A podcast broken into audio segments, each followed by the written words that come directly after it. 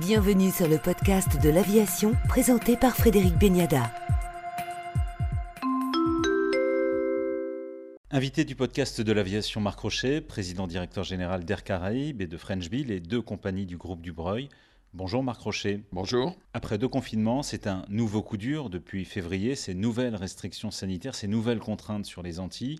Alors comment vont Air Caraïbes et French Bee et est-ce que vous pouvez tenir longtemps? Aujourd'hui, la situation d'Air Caraïbes et de French Bee est préoccupante. Nous sommes dans le troisième euh, épisode de cette crise extrêmement euh, difficile, extrêmement lourde sur le plan sanitaire. Et nous ne pensions pas, pour être tout à fait franc, qu'après le deuxième confinement, celui de l'automne 2020, on allait, début 2021, euh, dès ce mois de février, retomber dans, in fine, ce qui ressemble à un confinement. En tout cas sur le plan aérien, puisque le gouvernement, par les paroles du Premier ministre du 28 janvier, a décidé que le transport aérien devait être réduit, limité voire euh, ramener à sa plus simple expression. Air Caraïbes, French Bee euh, sont des compagnies solides qui avaient engrangé euh, année après année des résultats positifs importants. Nous avons des actifs, nous avons des finances qui restent robustes, nous avons un actionnaire, le groupe du Breuil, qui est robuste et qui est à nos côtés. On peut encaisser probablement ce troisième confinement à condition qu'il ne dure pas des mois et des mois, et ça, personne ne sait nous le dire. Et puis, on ne pourra pas, pour être tout à fait clair, en encaisser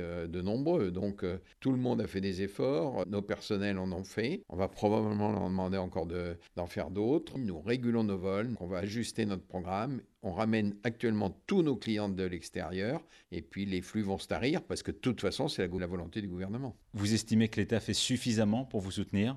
L'État euh, a fait, euh, depuis le début de cette crise sanitaire, a pris des décisions, a appliqué des principes qui sont euh, de nature à atténuer les conséquences de cette crise sanitaire. J'en citerai deux. L'activité partielle, qui rémunère nos personnels qui n'ont pas assez d'heures de vol ou assez de présence au travail pour pouvoir justifier d'un salaire en et puis, euh, nous avons eu accès au niveau du groupe du Breuil à un PGE. Donc, on a de quoi amortir le choc, mais on ne peut pas euh, le différer non plus sur des années et des années. N'oublions pas que le PGE, il faut le rembourser. Ce que l'État peut faire plus, euh, c'est à lui d'en décider. Ce que nous demandons surtout, c'est trois choses. Des mesures simples pour qu'elles soient compréhensibles par tous, donc qu'elles soient efficaces, donc des mesures lisibles. Deuxièmement, que les mesures d'accompagnement soient appliquées à ce secteur qui est parmi ceux qui sont le plus touchés, le fameux secteur S1 dans le jargon euh, ministériel. Et, puis troisièmement, que des mesures euh, soient décidées pour euh, non pas nous aider uniquement à survivre, mais pour nous transformer, pour nous préparer à l'avenir, pour nous moderniser, parce que je pense d'ores et déjà au rebond. Il faudra sortir de la crise, on va en sortir un jour ou un autre, je l'espère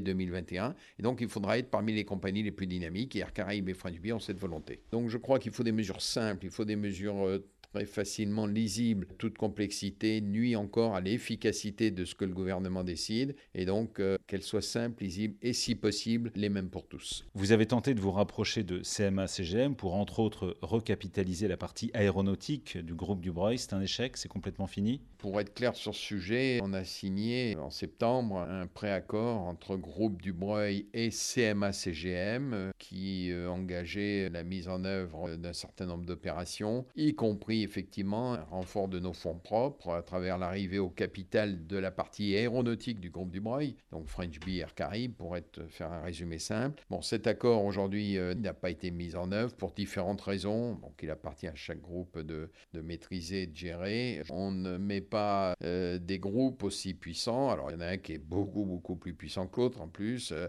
alignés sur le même horizon comme ça. Donc il faut du temps, hein, ça doit se travailler. J'espère que la volonté et que euh, le bon sens euh, des hommes nous permettra de mettre en œuvre au moins une partie de cet accord qui est un bon accord. En tout cas, c'était ma perception. Vous avez eu des mots très durs sur le sauvetage de Corsair il y a quelques mois. Je ne dirais pas des mots très durs, je, dirais simplement les choses suivantes. Nous sommes dans un secteur concurrentiel. C'est ainsi depuis des dizaines d'années et à l'intérieur d'un secteur concurrentiel, euh, nous sommes dans des régimes démocratiques qui sont euh, gérés par des gouvernements et par la Commission européenne. La concurrence doit être loyale, ça veut dire qu'elle doit être équitable et, que tout le monde pratique euh, les mêmes règles. À partir du moment où les États interviennent et c'est le cas évidemment avec un apport de fonds très important de l'État français, donc du contribuable français dans la société Corsair, notre point de vue est le suivant. Premier point, et je veux être très clair sur le sujet, je n'ai jamais dit le contraire, si Corsair peut s'en sortir, et si Corsair a les moyens de s'en sortir, tant mieux pour elle, pour ses clients et ses personnels,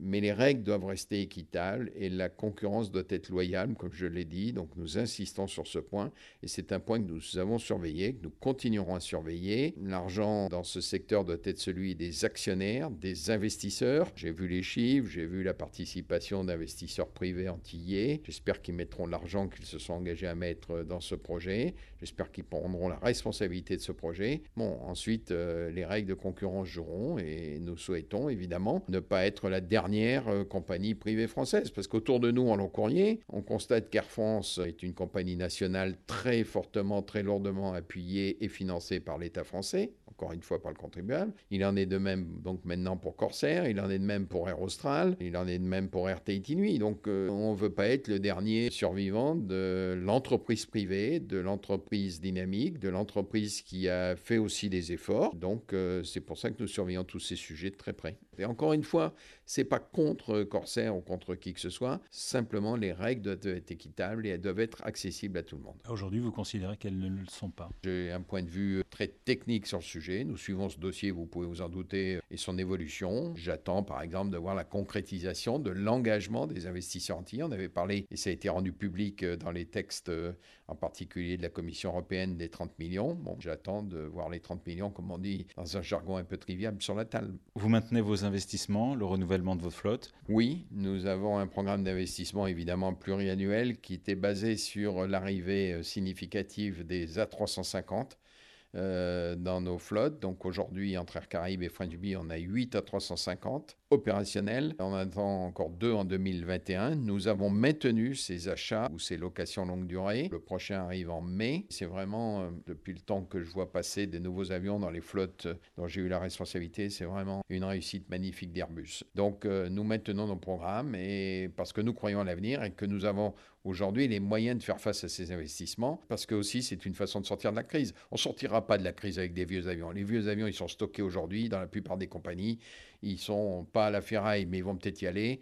Euh, c'est les nouveaux avions qui font le succès des compagnies aériennes de demain. Deux compagnies concurrentes ont disparu sur les Antilles, Norwegian et Level. Oui, bah c'est les lois du marché qui ont joué. Personnellement, c'est pas parce qu'elles sont plus là aujourd'hui, mais j'ai toujours eu un point de vue relativement prudent sur ces deux compagnies. On a longtemps présenté Norwegian comme une compagnie low cost. Ce n'était pas une compagnie low cost. J'en donne qu'un seul exemple parce que au-delà des discours, au-delà des affirmations, il faut rentrer dans tous les détails. C'est un métier de précision, l'aérien comme bien d'autres secteurs d'activité. Quand on exploite une flotte d'avions moyen courrier et une flotte d'avions long courrier, on n'est pas low cost. Et donc forcément, on augmente les coûts en étant complexe. Euh, Quant à Level, euh, elle avait les moyens d'un actionnaire très puissant. Les raisons de, son, de sa sortie du marché, je ne les connais pas toutes, mais j'en citerai qu'un aussi qui montre que quand on va là encore dans les détails, il faut se donner les, les raisons de, la réussite. Level avait acheté des A330 209 très récemment pour entrer dans le marché. C'est pas l'avion le plus moderne, c'est un très bon avion. Il a fait le succès d'Air Caraïbes en son temps, mais c'est un avion d'une ancienne génération. On ne rentre pas dans le marché aujourd'hui avec des, des avions d'ancienne génération, surtout quand on s'appelle Level filiale du groupe IAG. Je n'ai pas compris que Level France s'était engagé dans cette direction elle en a payé le prix. L'État va recapitaliser Air France. Ça vous inspire quoi, Marc Rocher? Je n'ai pas de jugement là-dessus. Euh, soyons clairs aussi. L'État monte au capital euh, d'Air France euh, parce que je ne vois pas quel investisseur privé pourrait y aller. S'il y avait des investisseurs privés, ça se saurait. Vous avez toujours l'agnac, Marc Rocher Ah oui. Merci, Marc Rocher, pour le podcast de l'aviation.